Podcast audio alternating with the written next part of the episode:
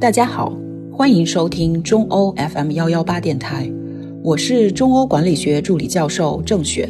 今天想和大家分享我的一篇文章：学会宽容，才能成就更好的人生。相信大家一定看到过很多标题是“老板越严厉，团队发展越快”这类的文章，中心思想是坏老板领导团队的执行力远远胜过好老板，严厉的老板能让你受益更多。不过今天我要告诉你，宽容的老板更能激发员工的创新热情。我们在一项关于宽容对山坡坡度预测和跳跃高度影响的研究中发现，宽容他人不仅仅只是一种心理感受，实际上还会对人体生理机制产生影响。宽容的人不仅宽的是胸襟，还能跳得更高，在身体上产生如释重负的效果。我们进行了两组实验，分别研究了宽容是否会影响人们对于山坡坡度的预测，以及影响跳跃的高度。第一组实验被称作看山实验。山坡坡度的感知是心理学上一个经典的测量方法，通常被心理学家用于测量人的心理状态如何影响人们对周围事物和环境的感知。实验中，四十六名来自荷兰鹿特丹 Erasmus 大学的学生，首先被要求完成人际关系调查，写出过去经历的一次冲突。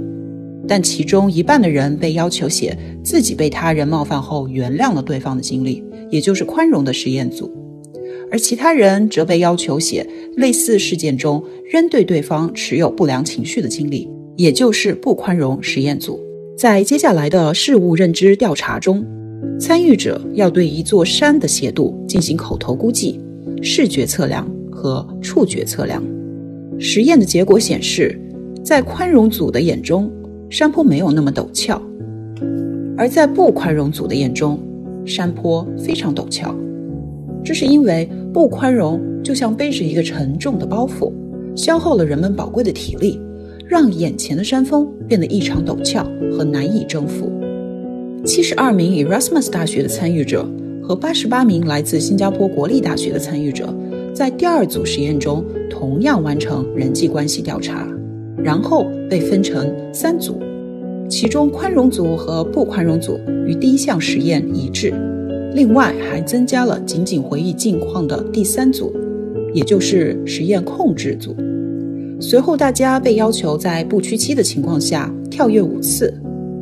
跳跃高度被研究人员详细记录，在控制了总体健康状况和正常运动量等因素后，我们发现宽容组比不宽容组跳得更高，平均有七厘米的差距，但与控制组相比没有统计上的显著差异。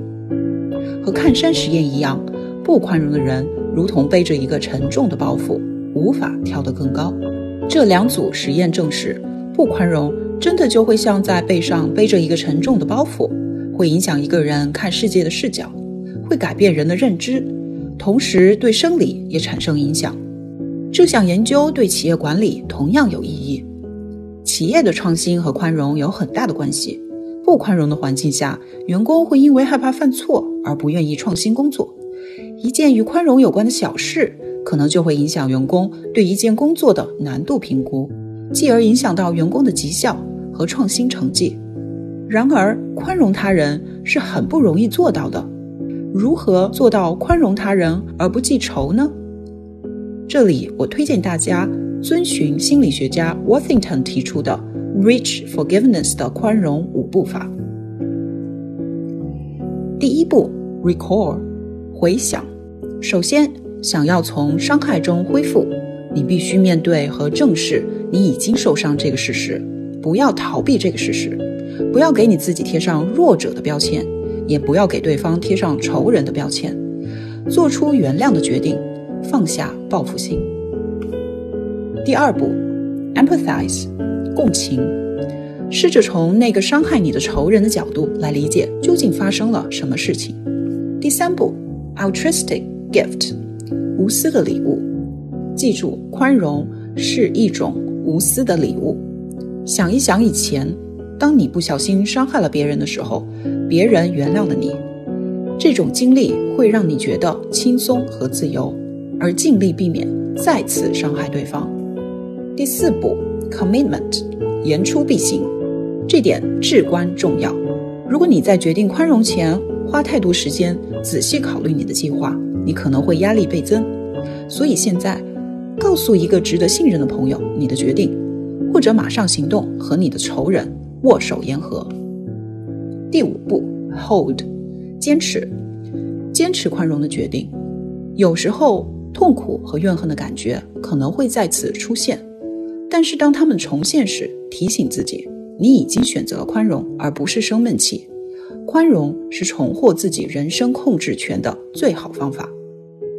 好了，以上就是今天的文章。更多好文，欢迎持续关注中欧国际工商学院微信公众号。如果觉得这篇文章对你有用，欢迎转发到朋友圈。期待与你时常相遇。